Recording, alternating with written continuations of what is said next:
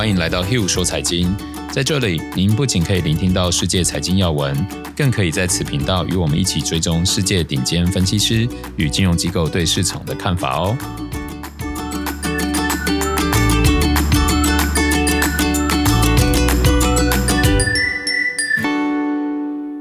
大家好，我是 Hugh，欢迎来到 Hugh 说财经，我是 Sarah。好，那我们先跟大家一起回顾一下上周的市场状况。上周一扫通膨担心，一扫市场颓势，出现很好的涨幅，嗯、直接打脸我上周说可能还会再跌一段时间的那个。所以不管听谁讲，听众朋友们都要抱持着怀疑。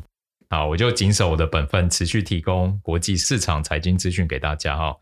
那上周普遍都涨二到四个 percent，尤其美国的小型类股是涨到四趴，是涨最多。那日本也一扫之前的颓势，涨了接近三点五个 percent。那美国的主要三大指数是涨了二到三点五个 percent 左右不等哦。那我们看一下美国的殖利率，从前一周的一点四八来到上一周的一点五二，哦，这个数字有开始回升。然后市值对 GDP 的比值也是上升了二点七个 percent。其实市值跟 GDP 就是跟那个股票走势有直接的关联嘛。嗯。然后大型类股跟小型类股的比值的话，小型类股表现是比较好，所以这个值是跌了一点四个 percent。然后新兴市场跟全球市场这一点也让我蛮压抑的，反而是全球市场表现比较好，也就是成熟市场相对新兴市场表现是好一点的。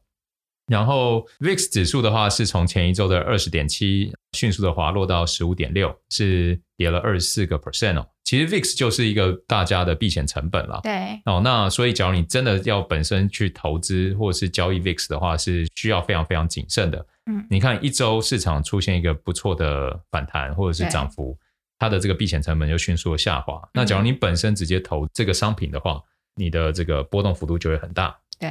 然后在油金比的话，上周油价表现持续是好的，然后金价是持续维持在低档一千七百七左右，所以油金比是涨了三点三五个 percent。那科技跟传统类股比的话，也是让我有点讶异哦。上周是传统类股表现比较好，所以这个指数上周是跌了二点一个 percent。接着看一下产业趋势哦，上周走强的有能源跟金融哦，其实这个是变化蛮大的。我记得之前能源跟金融是走弱哈，对，哦，上周反而开始走强了。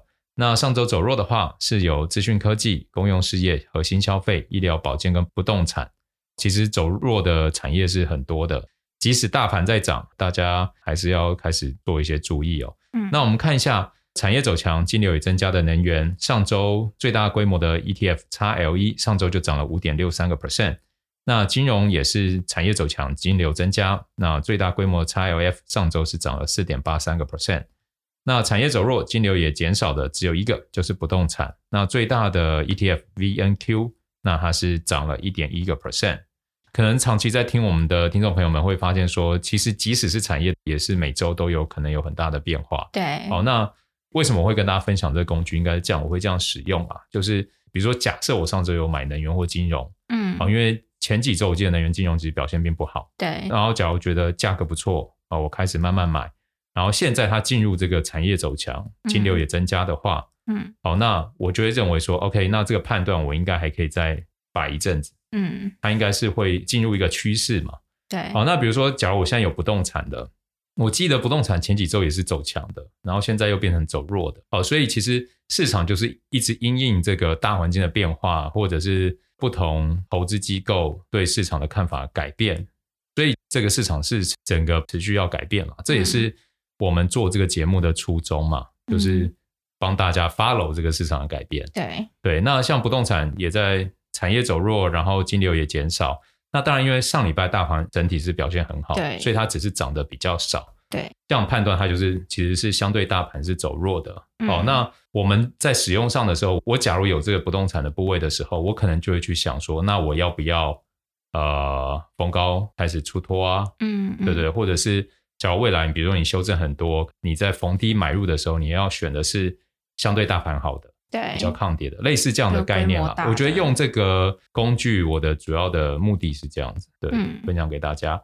那我们看一下上周全球确诊人数是微幅增加，前一周全球确诊人数是二十九点六万人，上周已经增加到三十点五万人哦。那这可能就是 Delta 病毒的威力。啊、那我们看到其实印度还不错，印度。我记得之前最高峰单日确诊是三十多万人，三四十万，对最夸张的是好像四十几万，对不对？嗯、对那上上周是五点八万，那到上一周已经降到五万了，所以其实印度的确诊人数是下降的蛮快的。嗯、对，那大家也就不用太担心，就是反正就遵照政府跟医生的指示嘛。嗯，那我们看到持续在减少，有美国、欧盟、日本跟巴西，其实确诊人数都持续在减少，但是反观有在增加的有英国。哦，英国又那个封城了嘛？对，他们单日确诊就从九千多人又涨到接近一万五千人了。对，然后泰国跟加拿大也是变得比较严重的地方，主要都是受到变种病毒影响啊。可怕的 Delta 真的是。好，那接下来是分析师时间。首先，第一则是联储会仍然表示通膨为短暂的，那讨论加息还早。联储会依旧秉持着通货膨胀是短暂的现象，但联储会主席鲍威尔语带保留的承认这种观点存在不确定性。他只是说这些影响会比我们预期的还要大，而且可能会比我们预期的更长久。尽管市场上比较多数的声音接受短暂通膨的说法，催促着联储会开始讨论减债计划。并认为明年会开始加息。比如说，我们上礼拜有看到美国银行的调查是说，七成的专业经理人认为通膨是短暂的现象，又或是多个金融机构的分析师预计二零二二年会开始加息等等。但其实目前联储会才开始就缩减购债计划展开辩论，因此联储会也表示，现在就讨论加息的事情还过早。所以目前市场的风向大多认为联储会会在八月底的会议才谈论到加息的相关讯息。那 Hugh 你觉得呢？我觉得他已经讲很多了。就是假如我们现在看到联准会主席鲍威尔这样讲哦，我觉得以他的立场，就是他怎么讲就会怎么做，因为他的立场就是要带给金融市场稳定性啊。嗯，所以他我认为他不会出让大家吓一跳的政策。那所有的言论，其实我相信他都是在阐述他的立场。所以我记得你很多时候在看联准会主席讲话的时候，为什么他讲话只是遣词用字一点点改变，市场的风向就会一百八十度大转弯？嗯，就是因为他们完全是绝对影响市场的力量。联准会就是我们绝对不要跟美国政府对坐。我觉得从金融海啸以后是更为明显，然后再加上从去年他们的救市的手段。嗯，你们就不要再觉得很看空啊，什么 bubble 啊，就是你内心会有这些担心，就像我也会有这些担心。但是我觉得，就是从结果论，你只要跟政府对坐，你就不会有好下场。嗯，对啊，我常常会提醒我自己，就是说，他们都已经花了这么多的代价，来把市场救起来。嗯，你觉得他们会愿意看到市场崩掉崩掉吗？嗯，当然。那你说跌十趴二十趴，我觉得这是。健康修正，嗯，他们并不会怎么样。但你说要跌到什么四成五成，我觉得这件事情是不可能。嗯，所以假如你是持续想要做空的朋友，我觉得要把做空当成避险的手段，而不是把做空当成获利的来源来源。嗯，对啊，我觉得那个出发点会不太一样。好，第二则是标普上调预估的美国实际 GDP 成长率。标普原先在三月所预估的。美国今年还有明年的实际 GDP 成长率分别为六点五 percent，还有三点一 percent。但在上礼拜提出新的展望报告中表示，目前美国复苏的速度加快，站稳脚跟，因此略微上调成长率，把二零二一年的成长率提高到六点七 percent，二零二二年提高到三点七 percent。另外，他们也表示认同联储会的观点，认为物价上涨只是暂时的，但他们认为劳动力市场没有办法在二零二二年的第四季度恢复疫情之前的水位，失业率要到二零二三年第一季度才能降到疫情爆发前的低于四个 percent 的水准，并且认为会加息四次，分别是。二三年的第一季、第三季，还有二零二四年会加息两次。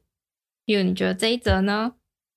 我觉得就是这么具有公信力的机构发表这样的声明，一定是做了非常非常多 study。嗯，那呃，因为我觉得以标普这个机构的声明，我会比较中性的对待他的讲法，嗯，因为我觉得他的立场就是要公正客观，对。对，所以他并不是有 sell side 或 buy side 的角度在里面，嗯，那我觉得他这样讲，第一个就是我们知道说我们要对于美国经济发展是乐观嘛，哎、嗯，六点七个 percent 成长率，当然因为去年基期很低了，对，但是以美国像这种。大型的经济体来说，六点七还是很高啊。嗯，然后再隔一年还有三点多，我觉得都相当相当不错。嗯，那当然失业率市场我们看到就是必须要到可能明年的年底才能恢复疫情前的工作岗位嘛。对。那听众朋友们，我们要记得就是股票市场做的是未来。嗯，你现在买的价格都不是现在的市场价值啊，你现在都是看好。可能一年、两年，甚至三年后的价格，你想想看，为什么特斯拉在今年年初可以涨到九百多块？嗯，对啊，那现在六百多块，它那个价值怎么定价？一定是在那个 moment，那些愿意八九百块把特斯拉拱上去那些投资人认为它在未来值这个价格嘛？对，未来对啊。那只是说后来开始有通膨的问题，有一些其他车厂的股价太便宜，嗯，所以我们可以看到今年其实其他车厂表现非常好嘛。对，那不能排除就是。从特斯拉资金转到其他车车厂上面，嗯，对对也是。所以，我们看到这则新闻，我会认为，OK，那就是更加坚定自己看多市场的信念，嗯。但是，我们要不要做避险的功能？我觉得还是需要，还是需要。尤其像 VIX 这个时候变得那么便宜，我可能就会认为说，哦，那我看看我的总体的部位，我愿不愿意花一点成本来买一些 VIX？嗯，对啊。那我觉得投资。有一个很大的关键，就是你怎么样可以在合理的价位买入你需要的资产，嗯，对吧？那 VIX 假如说，哎，今天市场已经开始崩跌了，然后比如说你等它到三四十再去买，那时候它可能就已经在高点，对，然后你又买在高点，对不对？你就没有它比对啊，就变成说你的股票也赔，VIX 也赔，对啊，就两头空嘛，对，两头空，对啊，所以要使用一个工具，要先做一点功课，了解它的个性嘛。就像你要跟一个人合作，你要跟他建立关系，你也是要够了解他嘛，嗯，对啊。因为我们的经验就是，你只要只看外在，你往往是会看外在不一定，就是只看外在，你不一定准嘛。对，对啊。好，那接下来第三则是未来几个月的原油市场将会非常吃紧。高盛的大宗商品研究主管表示。由于驾驶旺季需求激增，而且短期供应成长潜力有限，原油市场未来几个月面临重大的上行风险。尤其是从现在开始到劳动节，市场将会出现非常供不应求的现象。重申他们对第三季度油价的预测为八十美元一桶。那目前全球石油的需求已经从前几周的每天九千五百万桶要升到九千七百万桶。那摩根大通也将二零二一年全球石油需求预估上调。那主要是因为中国的需求大幅往上，预计八月会来到九千九百七十万桶一天。而且布兰特第三季的油价可能会来到每桶七十六元，那第四季会达到八十美元。其实这就是一个非常看多原油的两则消息。嗯，那我觉得对我们来说，哎，刚好呼应那个能源 ETF 在上周表现非常好嘛。那这时候我可能就会觉得，哦，那我要不要来加码原油的 ETF 啊？嗯，只是比例啊部位，因为我一直提醒大家，原物料的股票的波动很大。嗯，那 ETF 就是原物料股票们的集合，对，所以它还是波动很大。那我在布局的时候，可能就会比较小心。小心的意思就是我的比例会少一点。嗯，对对对，嗯，类似这样子。好，那接下来是美国大型银行资本状况远超于联储会的最低要求。联储会今年的危机压力测试结果已经公布了，在设想的危机情形下，美国大型银行的普通股一级资本比率会降到最低十点六个 percent，仍然是。监管机构要求的最低标准四点五 percent 的两倍之多。那各家银行将会陆续宣布他们的资本分配计划，投资者可能会看到银行宣布大量增派股息或者是股票回购的消息。哦，我觉得这个消息其实对于银行类股应该会是一个利多，对，是一个利多，代表说他们现在这个充沛的 cash 嘛，嗯，可变现资产啊，非常充沛，然后所以他们可能会提高股息或者是股票回购嘛，嗯、这两个其实都会对市场是对股价来说是正面影响，对，会往上，对啊，那你看到像这个消息，其实是在反映说这两季就第一季、第二季，其实银行的经营状况跟财务状况是非常健康的，嗯，那其实去年银行股表现并不好啊，嗯，而且去年因为纾困的关系，政府们是会禁止银行分配股息，嗯，对，那到去年年底跟今年第一季才开始又允又恢复允许嘛，对，对吧？像这种散户，我们不可能在去年年底或今年第一季就已经看到银行股的这个大复活，对，但是股价却已经一直在反应了。那像看到这种消息。我觉得第一个，我当然会很认同银行股，但是我会问的是说，哎，那现在是会不会有可能利多出尽？嗯，所以接下来我会再观察，就是银行类股的 ETF，嗯嗯，啊，或者是一些个股的表现。假如没有马上就往下走，那我可能会考虑加码，嗯，银行类股，因为的确从这个体质来看，跟营运状况来看是非常非常好的。对对。好，那再来是。比特币跌破三万美元，死亡交叉获取是一个空头陷阱。比特币上周短暂跌破了三万美元大关，也是从今年以来首次跌破三万美元，几乎抹灭了今年以来的所有涨幅。那目前比特币五十日的移动平均线已经跌破了两百日的移动平均线，形成所谓的死亡交叉讯号。那从二零一零年以来，比特币有出现七次的死亡交叉。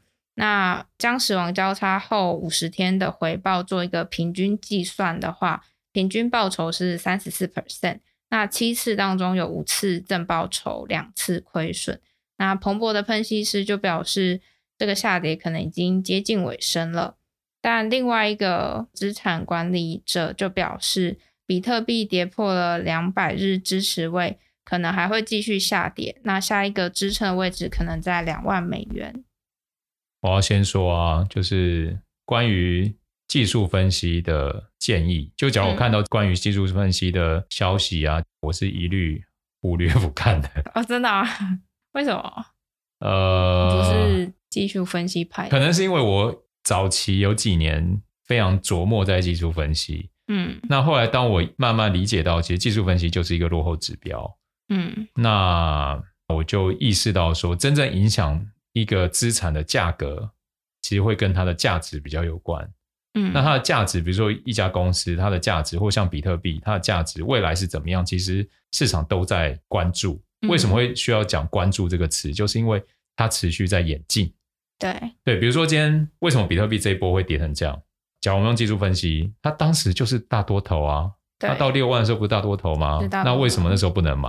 假如你用技术分析，你不是该买吗？嗯，对不对？那为什么现在死亡交叉你就该买？因为这波跌，中国政府出了很大的力量嘛。对，它要严打这个挖矿，然后市场也开始有一些不安的声音出来。嗯，所以造成比较大的修正。所以，假如它未来的演进是各国政府纷纷表态反对，那不用技术指标，它就是会下去。嗯，那假如说纷纷出来赞同，赞同它的话，对啊，或或或者有更多企业觉得。哎，我我的企业愿意用虚拟币来区块币来让让大家交易，然后就往上走。对啊，所以你说技术指标，我认为它是反映很多的现况。我可以知道说，OK，现在它跌破两百日均线，我就可以想象，或二五二日均线，我就可以想象说，哦，那过去一年大家买的人，现在可能平均持有成本就在这里。嗯嗯。对，我可以想象，但是你说未来会怎么样？我觉得就是看整个事件的演变嘛。对，比如说有个企业突然有个创新式的突破，那你管它是在什么线的上面还是下面？嗯，对不对？或者是他的突然哎有什么丑闻，或者是有什么弊案，你管他在什么线的上面还是下面？也是，对不对？消息一出，所有的线就被改变了。嗯，对吧？尤其是美国的股票，我觉得美国企业这个资产的价格啦，是最受消息消息面的影响，对，最受它价值面。那价值我觉得是反映它企业的营运状况嘛，它的竞争力。而不是反映它到底现在几块钱，嗯，对，所以你不会觉得通常看价值面就是比较长期投资在看，然后消息面跟技术面这种感觉就比较像是短线短线在看的。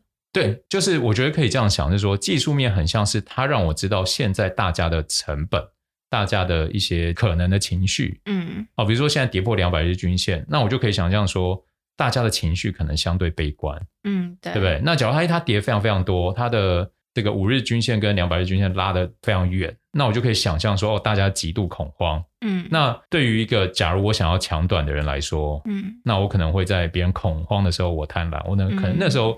我愿意进去的原因是这样，但是它会跌到那样某一个层面。当然，第一个恐慌嘛，第二个就是一定是事态的演变，让大家觉得我不想再持有这个资产。嗯，对，对不对？那反过来，就当有这样投机的人，哎，很便宜跳进去捡的时候，就代表市场风向也开始变，有人愿意在这个价格跳进去捡，嗯，它才会开始往上走。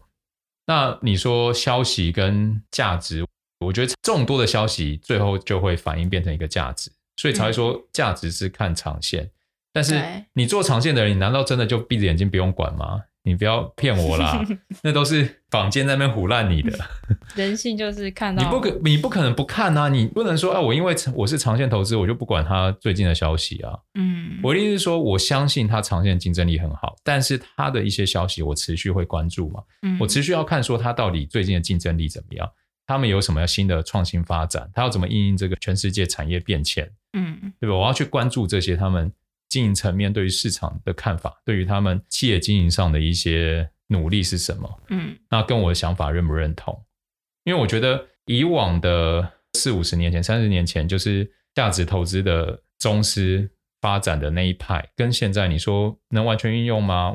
我不这么认为，因为现在的资讯交换太快。嗯，对啊，所以你说以往十年交换的资讯，可能是现在三个月啊。嗯，那就是以往十年会走完的，可能现在三个月就走完了。也是，对啊，所以为什么我们要做这个节目？就是希望大家一起看着市场的演变嘛。追踪市场。对啊。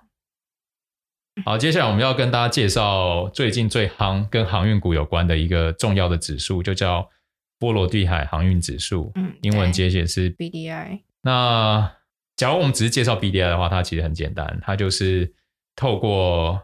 这个英国伦敦波罗的海交易所去计算全球各种大小船型在不同目的地之间运送不同货物所需要的平均费用，它就是去计算这些船啊在跑来跑去的的那个收费的价格。对，就对，比如说今天万海长荣他跟他的客户收的钱，对，好，那这个交易所就会把所有国际之间这样的公司报价做一个汇整。对，那就是这个 BDI 指数。嗯，所以 BDI 指数越高，就意味着现在这些公司收的运费越贵。对，啊，越低就收的越便宜。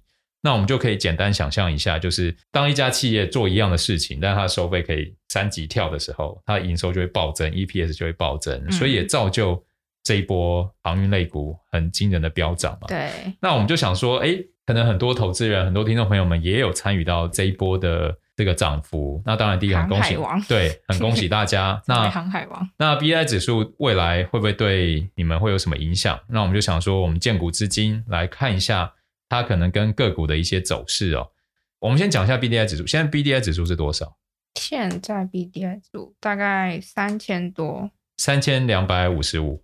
那 COVID-19 的时候，那时候 BDI 指数从两千三跌到五百，嗯，然后那个时候的航运类股。大概的跌幅，我们看国际一点的啊、哦，日本的航运类股是跌了四十三趴，然后中国的海发是跌了三十来个 percent，然后台湾的像域名是跌了也是三十三趴，但是我觉得这有点不太准，是因为那时候是系统性风险，所有类股都修正。那我们可以看到的是说，因为那时候波罗的海指数它并不是马上就出现反弹，所以。在疫情过后，就是到去年的年底的之前，就是第四季之前，其实全世界的航运类股表现都顶多回到疫情前，对，并没有特别的表现。嗯，但是直到去年第四季开始，就出现很惊人的暴涨，因为那时候波罗的海指数就开始出现比较大的飙升。嗯，那我们会看到像这个日本的游船株式会社九一零一这一档。它从去年回到疫情前的价格，波罗的海指数开始飙涨以后，它涨了一点七倍。然后中国的海发是涨了一倍，那台湾的话，像域名的话，是从我们就从疫情前的高点三十三块来算，到现在差不多八十块，就涨了也是一百五十帕左右。嗯，对。好，讲涨的其实都很容易啦，主要还是要看会出现什么样的下跌哦。那我们其实从线图来看，波罗的海指数跟航运类股或原物料的期货价格其实是有正相关哦，因为像金融海啸前的时候，中国铁矿砂需求非常畅旺，或者是像现在原油的需求也越来越多，对，原油的价格上升，其实运输公司也会相对的提高报价，因为他知道，因为现在需求越来越多，需求越来越多嘛。嗯，我们先单纯讲一下这个指数跟这些产业的关系，就是。原物料价格上扬，供给跟需求的关系会导致 BDI 指数上升或下降嘛？嗯，那它会影响的 BDI 指数在反映的其实是原物料价格这些航运类股获利的营收的收费啊、哦，对，然后再来它会影响到什么国家的汇率？嗯，比如说像澳洲啊，就是一个出口很多这个铁矿砂的国家嘛，那它可能会因此受惠，澳币可能会走强。然后或者是像加拿大啊，是很大宗跟原油有关的国家，嗯、原油对，那它的货币因为原油的上扬，它也可能会走强。嗯，好，所以你看到，假如说原物料的需求是畅旺的，然后收费是变高的，也就是说，你即使变贵，我还是愿意买。嗯、那要反映的是买家也买得起。对对，那买家会买是因为他卖得出去，嗯，所以他也某一个层面也在反映整个景气是变更好。对。然后，所以透过 BDI，我们看到第一个，只要 BDI 上扬，通常就代表全球景气是在加热的，在变好的，在在更好了，不一定，因为它不一定是不好啦，它可能就变更好。那就可能啊，就是在在加热，对，在在往上。然后景气变好，那意味着股价还是可能会往上嘛。嗯。然后大宗商品价格也可能会往上，然后汇率啊，像加币、澳币、纽西兰也可能会，纽西兰币也可能会走阳。大概是 BDI 指数会跟这些会有相对性的关联，因为我不能说直接的关联，是因为金融海啸那时候的股市相关的类股啊，汇率的确都非常非常强，没有错。但是就像我们前面讲介绍 BDI，它其实就是反映。综合全世界这些运输类的报价嘛，对，所以它有没有可能出现最后的利多出尽，或者是它有一天发现说，哎，我报这么贵了，我的客户开始不买单了，我开始要降一点价格，嗯，它始终有一天可能会降价嘛。那还记不记得我们刚刚前面提到联准会主席讲缺工缺料这件事情，很多层面是短暂性的，嗯，对，对啊，所以假如今天很多听众朋友们是航海王，那我们要提醒大家的是说。可以透过波罗的海指数观察，假如它今天修正，呃，你是否要出脱，还是你是否要加码？嗯、那这个演变其实就是要展望在更之后嘛。对，是。举例来说，假如 Delta 病毒变得更严重，那缺工缺料这件事情就会变得更严重，更严重。嗯，那可能 BDI 指数就会再往上走。嗯、那那时候你的航海王就会更发扬光大。但假如反过来，假如 Delta 病毒适当的被疫苗给抵挡住了。就用缺料开始缓解了，然后 BDI 指数虽然还没下来，但是股价已经开始下来，嗯，就代表有些人先跑，已经先跑了，先跑了。那那时候我们就要想的是说，假如手上有，我要不要跟着跑？嗯，对啊。那这其实就是世事难料。我觉得 BDI 指数其实它会就会跟这种经济数据啊，就会跟比如说初领失业救济人数啊、PMI 啊、CPI 啊，其实都有它。反映的意义，嗯，但是假如说你只是用一个这样的数据去做你进出股票市场的依据，那我会觉得稍显不足，对，太单纯。对，那只能说，就像我们在讲说，哎，我们在介绍产业跟大盘的相对强弱啊，其实跟这也有点像，只能说我们参考一些关键我们认为不错的数据，然后众多，比如说，哎，今天有十一个关键数据，有七个看多，三个看空，嗯，那这样可能支撑我们。往多的地方走，嗯，那假如这些关键数据开始变成三个看多，七个看空，即使现在大盘在涨，那我们也会变得戒慎恐惧，甚至开始支付一些避险成本来做避险，嗯，对，大概我觉得这些数据的目的性或使用方式应该是这样，而不是说当 BDI 还在高档，但是你比如说可能有类股已经开始跌了，然后你还在催眠自己嘛。就是说啊，对，还会还会，你看就 BDI 都还在那么高，嗯，然后就股价可能就已经跌了很多，嗯，那就 BDI 就下来，那你不就崩盘？所以我们用这些关键指标数据来做做一个参考指标，做对啊，做一个参考，嗯、最好众多参考，你不要只看一个东西。嗯，对，因为现在真的资讯变化太快，你只看一个，其实就跟你没看是一样的。嗯，你都是都是用运气在操盘，跟赌博一样。对啊。好，那我们最后就来讲一下观点新闻啊。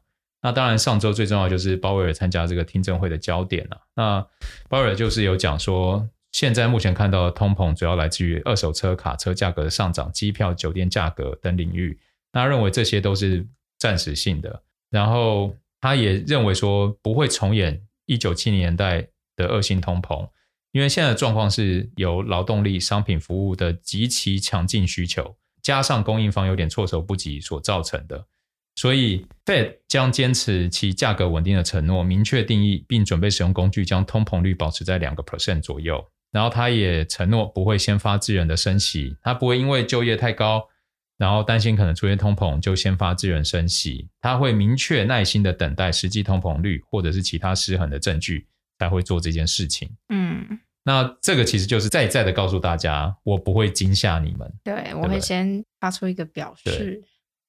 那我们可以看一下鲍威尔的任期是明年二月结束，那到时候会由拜登挑选，并由参议院做确认新的人。对。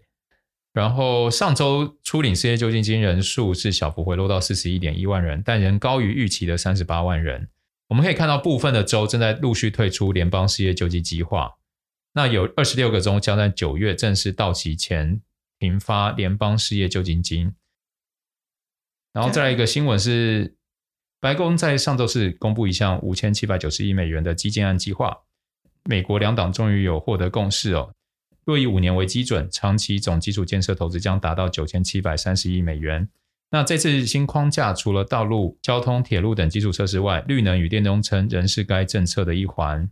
那在电动车投资规模下修，聚焦充电站跟电动大巴。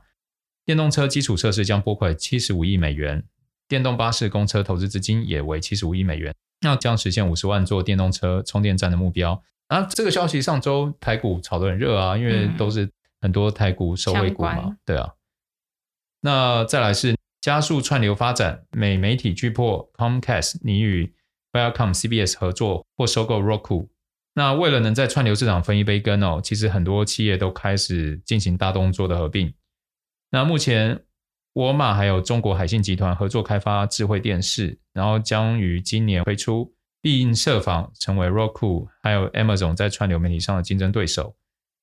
再来，Netflix 与 Steven Spielberg 的电影公司签下多年合约，未来每年将提供多部给 Netflix。那目前我们看到 Netflix Q1 全球拥有二点零八亿订阅用户，Disney 则拥有一点零三六亿用户。哇，我觉得 Disney 算成长非常非常快哦。嗯，对，我还记得前两年它才刚开始的时候才比如两三百万用户啊。嗯，对啊，所以只要你今天是价值型投资人的话。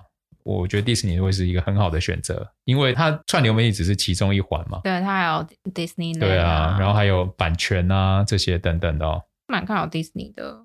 对啊，然后再来看一下电商产业哦，Amazon Prime Day 首日业绩强强滚，活动第一天总销售额同比增长八点七个 percent 到五十六亿美元，但消费者的单笔平均支出是下降的，三 C 产品也不再是最热卖的类品。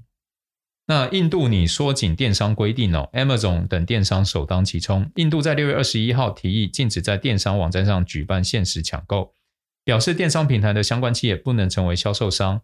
Amazon 还有沃尔玛旗下的印度电信商 Flipkart 首当其冲，大家可能要注意一下。那最后讲一下加密货币哦，比特币重返三万二美元的大关，主要原因是因为中国扩大打击加密货币。泰坦币暴跌归零等接连利空事件，那比特币是否寒冬将至？区块链分析师还有统计学家 Willy Wu 就表示，虽然近期比特币急跌，但距离熊市仍远。哦，它的熊市可能是归零才是熊市了。那加密货币研究机构 Quantum Economics 就表示，与一四年还有一八年相比，这个行业的实用性、采用率还有多样化程度都已经大幅度的提升了。在上周比特币跌破三万美元之际，Cathie Wood 旗下的 ARK Invest ETF 系列正大举抄底 GBTC 还有 Coinbase 股票。然后再来，萨尔瓦多总统表示，比特币将从九月七号起开始成为他们的法定货币哦，其余美元的汇率将由市场决定。哇哦，这是一个很疯狂的决定呢。嗯嗯，他是把它作为法定货币。对啊。那以上就是今天的 Hugh 说财经，我们希望大家给我们一些留言，让我们知道说怎么样做对你们来说更有价值。对，怎么样做大家比较浅显易懂。对啊，那我们就下周见喽。嗯，下周见，拜拜。拜拜。